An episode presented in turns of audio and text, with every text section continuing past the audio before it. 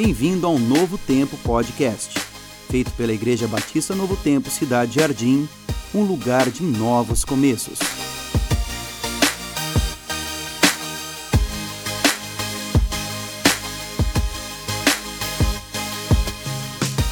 Estamos chegando no final de uma série tão importante de mensagens que é, temos pregado nas últimas semanas, a série chamado A Igreja. E como Deus ama a igreja. Deus tem um lugar tão especial no coração dele pela igreja. E como ele se alegra em ver os seus filhos se reunindo para adorar, para louvar, para conviver junto, para andar lado a lado nessa vida, ajudando um ao outro, crescer em semelhança de Jesus Cristo. Até agora nós temos falado sobre vários aspectos da igreja, falamos sobre as origens da igreja, ou seja, aonde tudo isso começou, que esse projeto chamado a igreja começou com Jesus Cristo, ele é o fundador. Falamos sobre a autenticidade da igreja, ou seja, o que é que faz uma igreja ser uma igreja verdadeira, uma igreja é, genuína. Falamos sobre liderança, né, como chegou a, a, a, começar esse cargo pastoral, os líderes da igreja. Falamos sobre ministérios, o pastor Nanim pregou essa mensagem. Falamos a semana passada sobre a disciplina dentro da igreja e a necessidade de praticar fielmente a, disciplina dentro da igreja. E é crucial que cada cristão entenda esses aspectos da igreja. Eu já falei isso, toda semana eu vou falar de novo. É importantíssimo que cada cristão entenda o que é uma igreja verdadeira e como é que Deus quer que essas igrejas funcionem. Para quê? Para que juntos, todos juntos, todos nós, não apenas alguns, mas todos nós, possamos realizar os propósitos que Deus tem dado para a sua igreja. Mas quais são esses propósitos? É um outro aspecto que tem que ser muito claro dentro da igreja. Quais são os propósitos que Deus tem dado para a igreja? É sobre isso que eu quero falar com vocês hoje à noite, os propósitos da igreja. Qual é o objetivo de tudo isso que estamos fazendo aqui? E será que nós estamos cumprindo ou realizando esses propósitos aqui nessa igreja? aqui neste bairro, nessa cidade. Eu acho que tem muitas pessoas que têm é, um, um, entendimento errado sobre o propósito da igreja, ou pelo menos um entendimento incompleto sobre o que é que a igreja deve fazer, qual é o objetivo da igreja. Eu sei que também tem pessoas que têm um, vamos dizer, uma, uma visão egoísta da, da razão pelo qual a, a, a igreja existe e funciona. Alguns têm essa ideia que o propósito da igreja é para servir e atender às minhas preferências pessoais. Que é a responsabilidade da igreja a criar e manter a minha felicidade. É a responsabilidade da igreja a resolver todos os meus problemas. A igreja tem que me servir. Como se tudo que acontece na igreja gira em torno de mim. Como se fosse um lugar onde tudo é planejado, tudo é cuidadosamente coordenado para servir os meus sentimentos, para agradar a minha pessoa. Tudo é feito pensando em mim. E como que você pode saber se se alguém tem essa mentalidade? É fácil. Na hora que a pessoa não está mais feliz, na hora que a pessoa passa por uma dificuldade ou passa por uma necessidade, ou a vida da pessoa não está andando do jeito que ela imaginava, do jeito que ela queria, ela culpa a igreja. Ela põe a culpa na igreja se ela de repente cair em uma situação difícil. E ela sai em busca de uma outra igreja que vai fazer ela se sentir bem novamente, que vai agradar ela. Uma outra igreja que vai oferecer aquilo que ela precisa, ela quer para a vida pessoal dela. E também existe alguns líderes que caiam também nessa mentalidade. Então o que, que eles acabam fazendo? Acabam focando nas pessoas muito mais do que focam em Deus. Eles são mais preocupados naquilo que as pessoas da igreja pensam do que Deus pensa. Muitos líderes estão mais preocupados em agradar o povo do que agradar o Senhor. O foco é a pessoa, então tudo que ele faz, o jeito que planejam os cultos, os eventos, o jeito que eles montam e preparam as pregações, são tudo visando o bem-estar, os sentimentos positivos daquela pessoa. Eu lembro, eu já, eu acho que eu usei essa, esse exemplo, mas eu lembro um tempo atrás de ter assistido uma entrevista é, onde esse um pastor de uma mega church, uma igreja de literalmente milhares e milhares de pessoas, ele estava sendo entrevistado e esse pastor já tem uma fama há muito tempo de somente pregar pregações é, motivacionais, sabe, de só falar sobre as coisas é, positivas, de nunca tocar nos assuntos mais pesados que precisam, nunca falar de pecado. E esse entrevistador, que não era cristão, fez essa pergunta para esse pastor. Ele falou: Olha, por que, que o Senhor nunca fala sobre pecado na sua igreja? Aí ele falou: Olha, já existe tantas coisas ruins neste mundo, já existe tantas coisas negativas pelo qual os cristãos durante a semana estão passando e sofrimento. Eu não quero que quando eles entram na igreja, eles ficam é, ouvindo mais sobre as coisas ruins, sobre pecado, sobre essas coisas.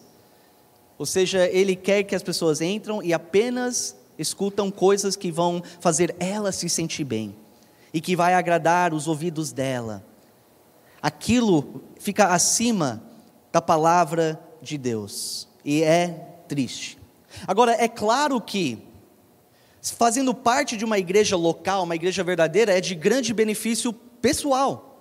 Se você faz tempo aqui, você talvez percebe, eu espero que você percebe disso, que realmente traz um grande benefício para você. Você aqui vai ser servido sim. Aqui você vai poder encontrar uma felicidade, alguma ajuda no momento de dificuldade, uns conselhos espirituais. Aqui você vai ter pessoas que vão orar por você. Mas, igreja, entendam bem: este não é o propósito principal dessa igreja. A igreja é um lugar não apenas para você receber, mas um lugar onde você vai e se doa, e se entrega. E antes da gente começar a entrar nos propósitos, Será que é possível um grupo de pessoas que são cristãos se reunir toda semana dentro de um prédio e se chamar de uma igreja e no mesmo tempo não realizar os propósitos que Deus tem dado para a igreja? É possível. É possível. E nós precisamos e queremos evitar isso aqui. Queremos fazer de tudo que para que essa igreja esteja realizando os propósitos bíblicos para nós. Amém? Então, quais são esses propósitos? Quais são os nossos objetivos aqui? O que é que nós devemos estar fazendo como uma igreja? E quando eu falo como uma igreja, estou falando de todos os membros da igreja junto com os líderes. Não apenas os pastores fazendo, mas todos fazendo juntamente. Qual é a nossa missão? Abre comigo no livro de Atos. Atos capítulo 2. Atos capítulo 2. Aqui nós vamos ver cinco propósitos. Claro que não vai ter tempo para falar sobre os cinco, mas vamos começar a olhar, a refletir nesses propósitos. O que nós vamos ler é, é um exemplo da primeira igreja em Jerusalém, a igreja que Jesus estabeleceu em Jerusalém. E por meio do exemplo dessa igreja, nós conseguimos identificar pelo menos cinco propósitos para uma igreja. Atos capítulo 2, começando em versículo 42, lá para o final desse capítulo mesmo. Atos capítulo 2, começando em versículo 42. Lucas, o autor desse livro, ele relata o seguinte, falando da igreja. Eles se dedicavam ao ensino dos apóstolos e à comunhão ao partir do pão e as orações. Todos estavam cheios de temor, e muitas maravilhas e sinais eram feitos pelos apóstolos. Os que criam mantinham-se unidos e tinham tudo em comum, vendendo suas propriedades e bens, distribuíam a cada um conforme a sua necessidade. Todos os dias continuavam a reunir-se no pátio do templo, partiam o pão em casa e juntos participavam das refeições com alegria e sinceridade de coração, louvando a Deus e tendo, em, é, tendo a simpatia de todo o povo. E olha só o resultado. E o Senhor lhe acrescentava diariamente os que iam sendo salvos. Cinco pontos que nós enxergamos aqui. O primeiro ponto, que o primeiro propósito, quer dizer, para uma igreja, é dedicação e compromisso com a palavra do Senhor. Dedicação e compromisso com a palavra do Senhor. Olha, olha comigo em versículo 44, novamente, só a primeira parte. Eles se dedicavam ao ensino dos apóstolos. Eles se dedicavam ao ensino dos apóstolos. Aqui você vê, primeiramente, os líderes, os apóstolos da igreja, se dedicando a pregar e ensinar a palavra do Senhor fielmente, e se você já lê um pouquinho mais para frente, você vê que pregavam corajosamente a palavra do Senhor. Mas não parou, não foi só isso. Além dos pastores, dos apóstolos é, ser dedicado com a palavra de Deus, você vê que os membros da igreja também estavam comprometidos, estavam dedicados a ir, a ouvir o ensino dos apóstolos, dedicados a aplicar essas coisas na sua vida.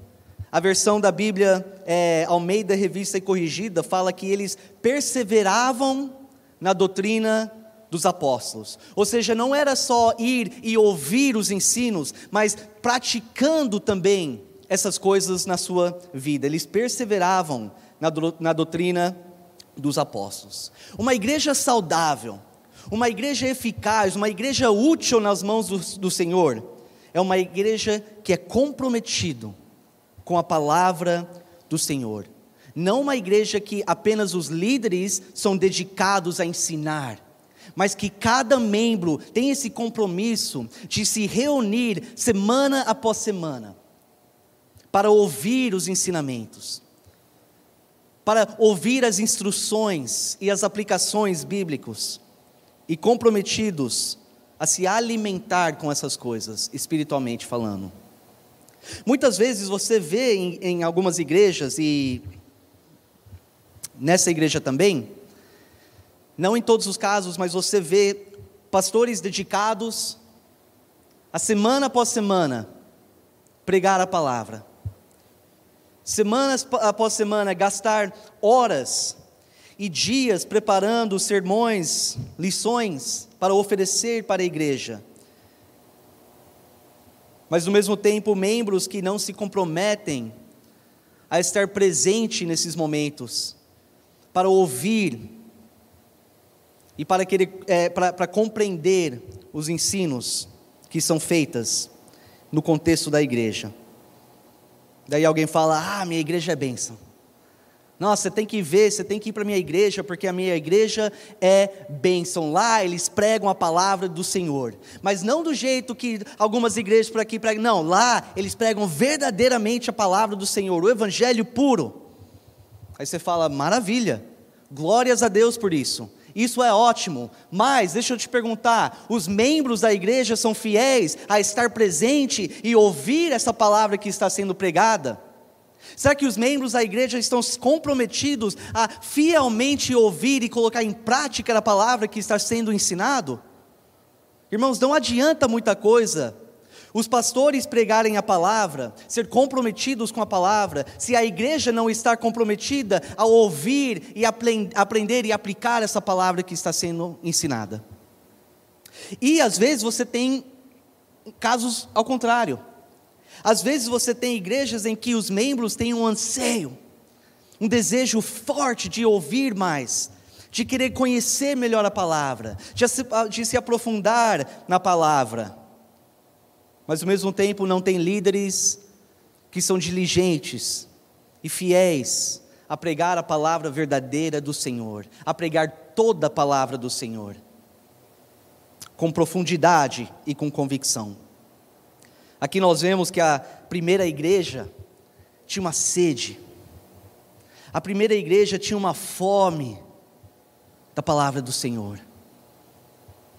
Versículo 46, se você olhar comigo, fala que todos os dias continuavam a reunir-se no pátio do templo, todos os dias. E olha que ninguém estava forçando eles a fazer isso. Muito ao contrário, na verdade, quando eles iam, eles enfrentavam zombaria, eles enfrentavam perseguição por estar lá, diante dos apóstolos, ouvindo a pregação da palavra do Senhor. Mas não importava, não importava para eles. Eles ansiavam mesmo a estar lá para ouvir a palavra do Senhor, de ser pregado e ensinado. Hoje em dia, ir para a igreja uma vez por semana, num domingo, já é muito para alguns. Falar de ir para um culto na quarta-feira também, nem pensar. E nem menciona a escola bíblica dominical porque já é três lições durante a semana, e é muito. Infelizmente, tem alguns que não estão interessados em ser alimentados espiritualmente.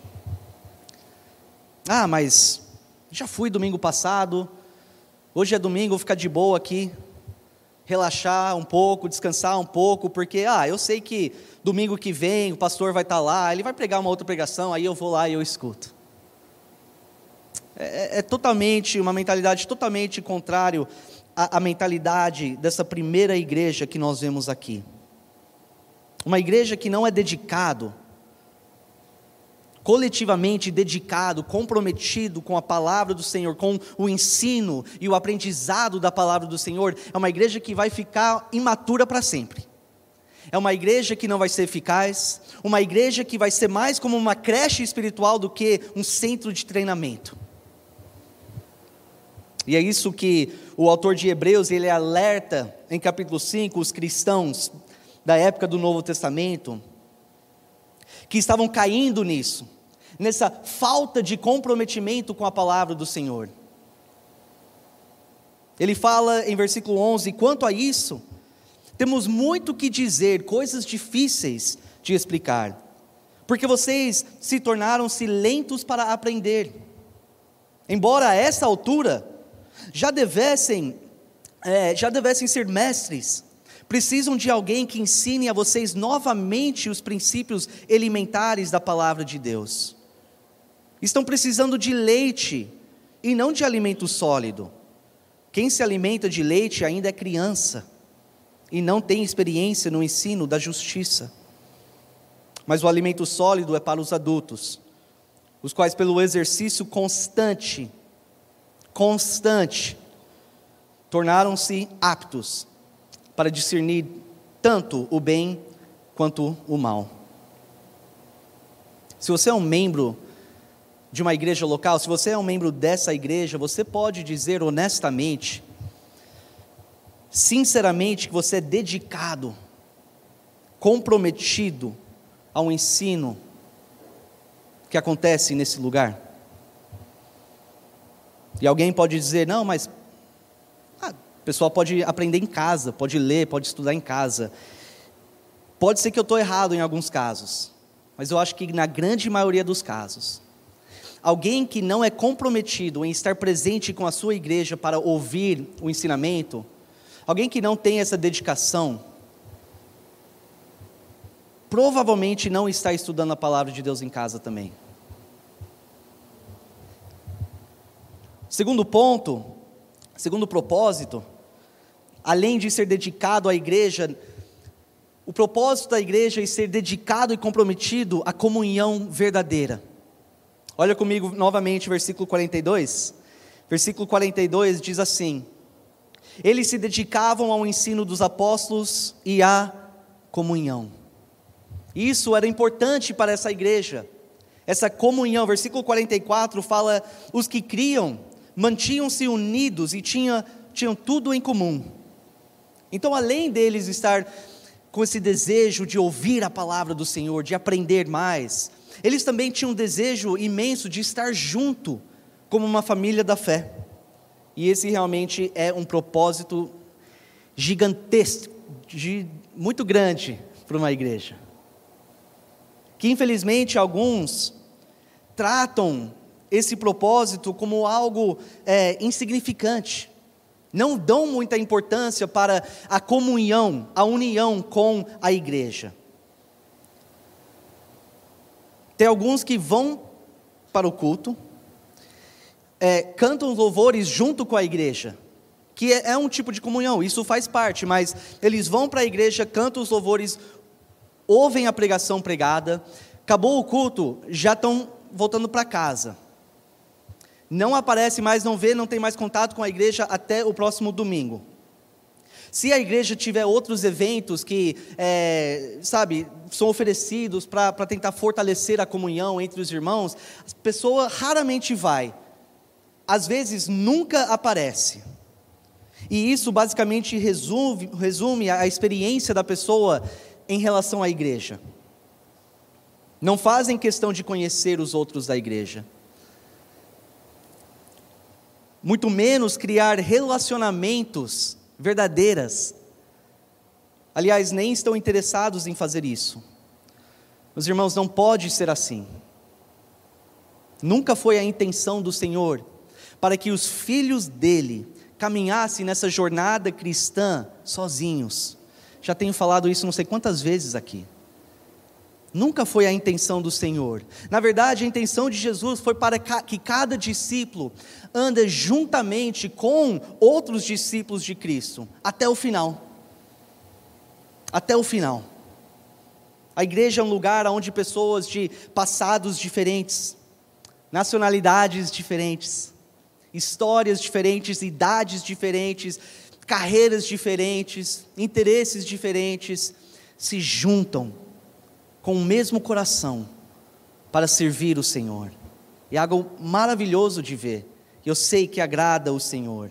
A igreja é um lugar onde o povo deve ser unido em, na mesma esperança, na mesma fé, no mesmo amor. Deve ser um lugar onde as pessoas se conhecem pessoalmente, que criam relacionamentos que vão durar para toda a eternidade. Não só um grupo de pessoas que se vê uma vez por semana, e em muitos casos nem conhece o nome das pessoas. Já aconteceu aqui nessa igreja que, conversando com alguém e, e, e um membro da igreja, e eu falo, não, sabe fulano, ele não sei o quê, e a pessoa para e fala, peraí, quem é fulano? Falei, cara, ele é um membro da igreja faz dois anos. Acontece isso e não deve ser assim.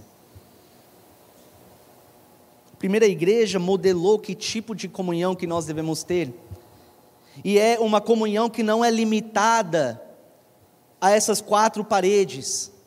Não é limitada a, a cultos religiosos, mas estende para fora dessas quatro paredes. E entra nos lares, e entra no dia a dia da igreja. Olha comigo em versículo 46. Todos os dias continuavam a reunir-se no pátio do templo. Partiam o pão em casa e juntos participavam das refeições com alegria e sinceridade de coração. Agora eu sei que todos os dias não é uma realidade aqui para a gente hoje, né? Eu não estou falando que você tem que todos os dias estar na casa de alguém comendo, não. Mas o princípio aqui é claro, essa vontade de passar tempo junto, de ter essa comunhão, essa ligação pessoal e verdadeira. Acho que a nossa cultura hoje está perdendo isso. Por causa das redes sociais, por causa da tecnologia, essa, esse contato pessoal está ficando menos e menos presente na nossa cultura. A igreja não deve cair nisso. A igreja precisa se levantar, ter relacionamentos. Essa semana passada eu tive o privilégio de fazer uma visita para o Yuji. Yuji, se você está é, assistindo, ele não sabe que eu ia fazer, falar esse exemplo, mas eu, eu fui lá, fui na casa dele. O Yuji ele machucou o joelho dele e vai ficar, ele tem que ficar pelo menos mais uns 20 dias sem encostar o pé no chão. Está numa cadeira de rodas, então ele não pode nem vir para o culto. E eu fui lá, e foi maravilhoso. Sentamos, ele já estava sentado na cadeira de rodas, mas eu sentei na cadeira e começamos, conversamos sobre o procedimento né, do joelho dele, tudo que estava acontecendo. Isso aí foi mais ou menos uns 10% da conversa.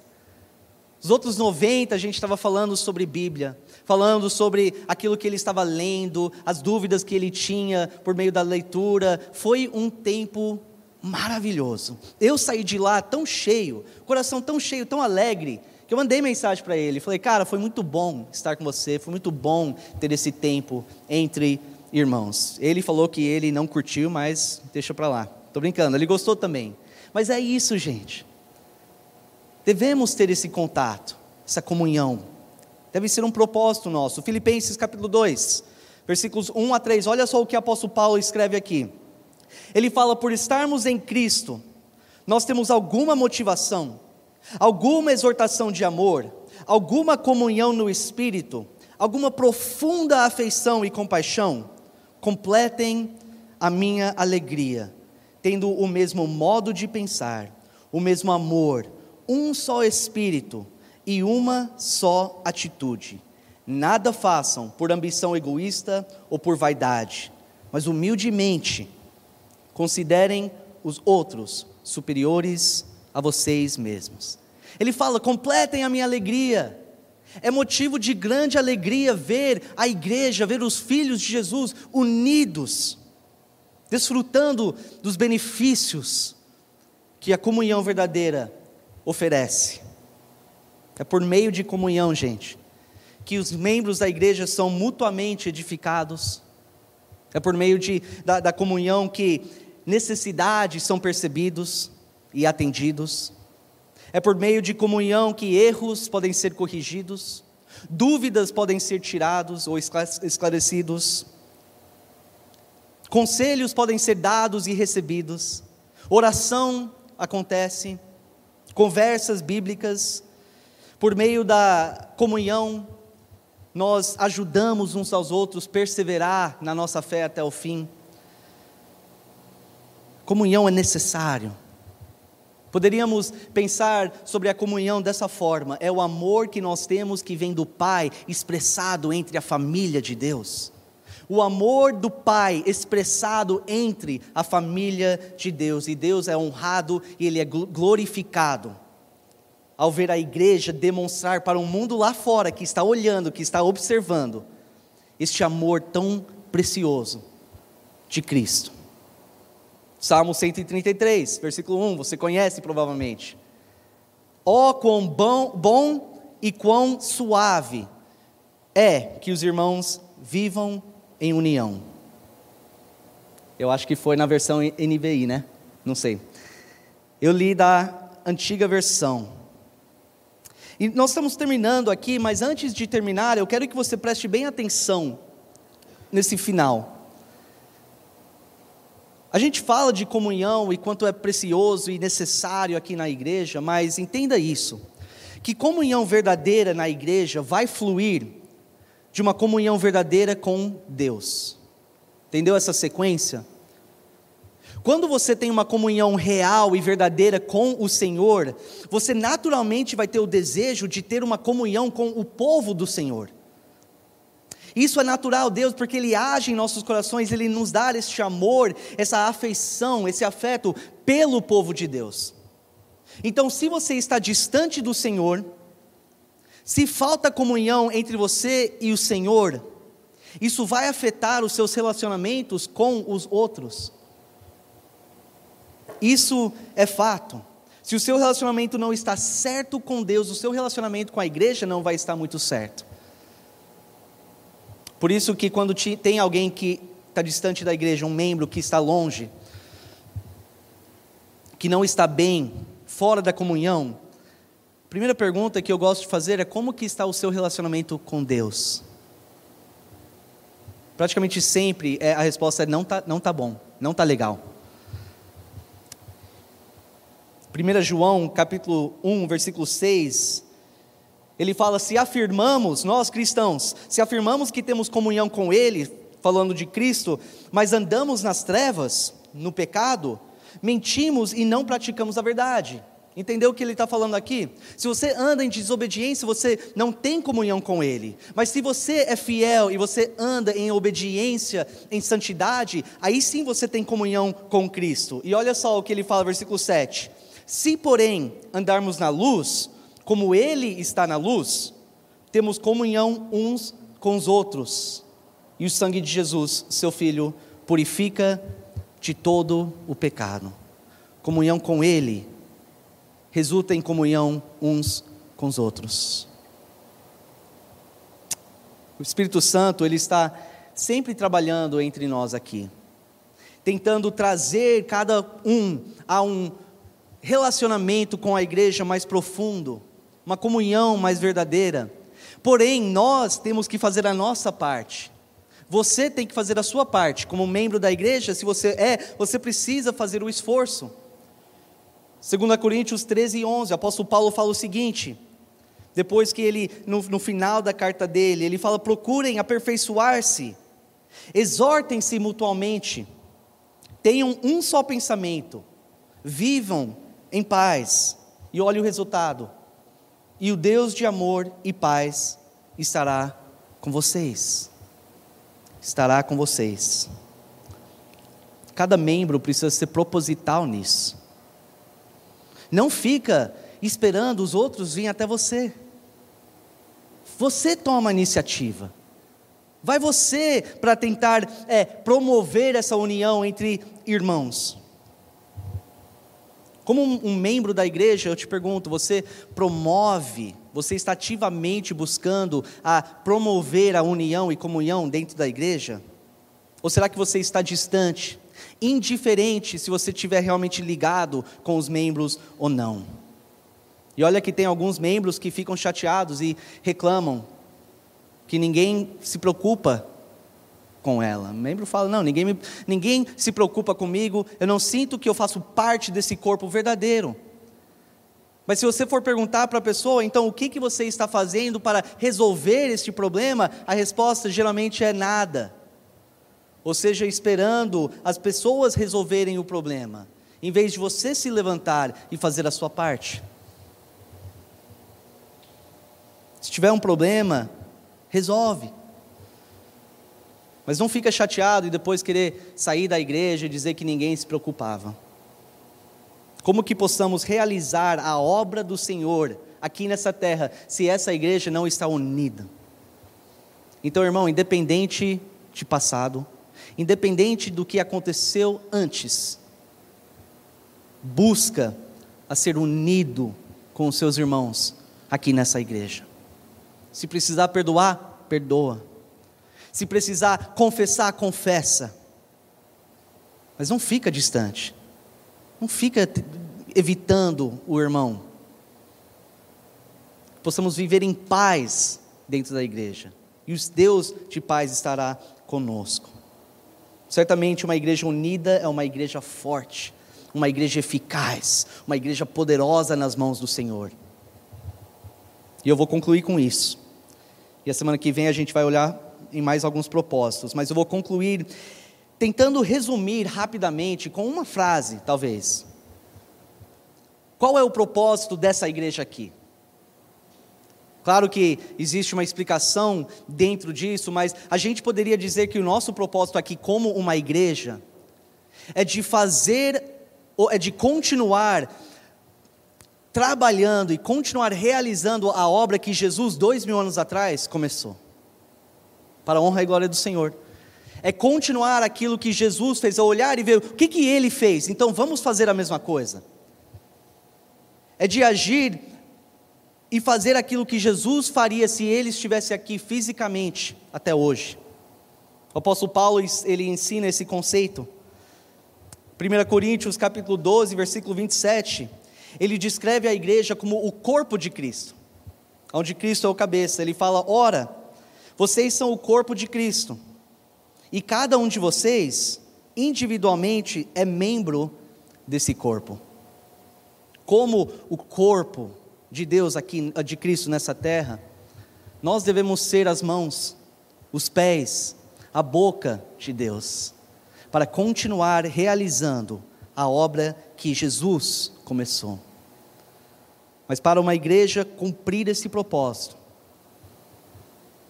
para uma igreja realmente cumprir os seus propósitos aqui nessa terra, é necessário que cada membro seja ativo, envolvido, fiel, dedicado, engajado. E eu termino com esses versículos. Efésios capítulo 4, versículos 15 e 16. Antes, seguindo a verdade em amor, cresçamos, em tudo naquele que é a cabeça, Cristo. Dele todo o corpo, ajustado e unido pelo auxílio de todas as juntas, cresce e edifica-se a si mesmo em amor. Agora, presta bem atenção nessa última parte. Na medida em que cada parte realiza a sua função. Se você faz parte, entenda que para essa igreja cumprir os propósitos que Deus tem para nós, você precisa realizar a sua função. Seja dedicado ao ensino da palavra do Senhor. Seja dedicado e comprometido à união entre você e a sua igreja. Vamos orar. Senhor Deus, mais uma vez, queremos te agradecer, Pai, por essa igreja. Obrigado, Senhor, por ter atraído cada um de nós a este lugar. Queremos, como uma igreja, Senhor, fazer a tua vontade. Queremos, como uma igreja, fazer aquilo que o Senhor nos comanda a fazer. Que possamos cumprir os teus propósitos aqui nessa terra. Que cada membro da igreja, Senhor, possa realmente ter um, um grande desejo de se dedicar ainda mais para com a tua palavra, seja em casa durante a semana, e também estando presente nos cultos onde a palavra do Senhor é pregado. Para aqueles que estão fracos, que estão distantes, que estão desanimados, que o Teu Espírito Santo possa os fortalecer, que o Espírito Santo possa agir poderosamente na vida e no coração de cada um, para que possam voltar a ser firmes e fortes e dedicados e ativos dentro da igreja, porque precisamos de cada um, para que possamos realizar os teus propósitos, para a tua honra e para a tua glória. Senhor, eu te agradeço mais uma vez, obrigado por cada um que está presente ou que está assistindo esse culto. Abençoe, Pai, a vida de cada um. Peço tudo isso em nome de Jesus nosso eterno e suficiente Salvador. Amém.